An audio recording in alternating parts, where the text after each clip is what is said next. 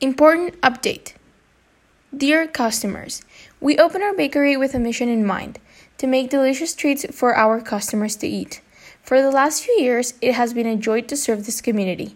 Today is a very heartbreaking day, as we are telling you, our most beloved customers, that our retail services for our businesses will be officially closing due to the COVID 19. We are taking the reins of precautions for all of us as workers and you as customers. This virus has an extreme impact in our bakery as well for other businesses. If any of your consolations, Natalia's Bakery will still exist, but it will exist online, offering treats that you can purchase while being at home.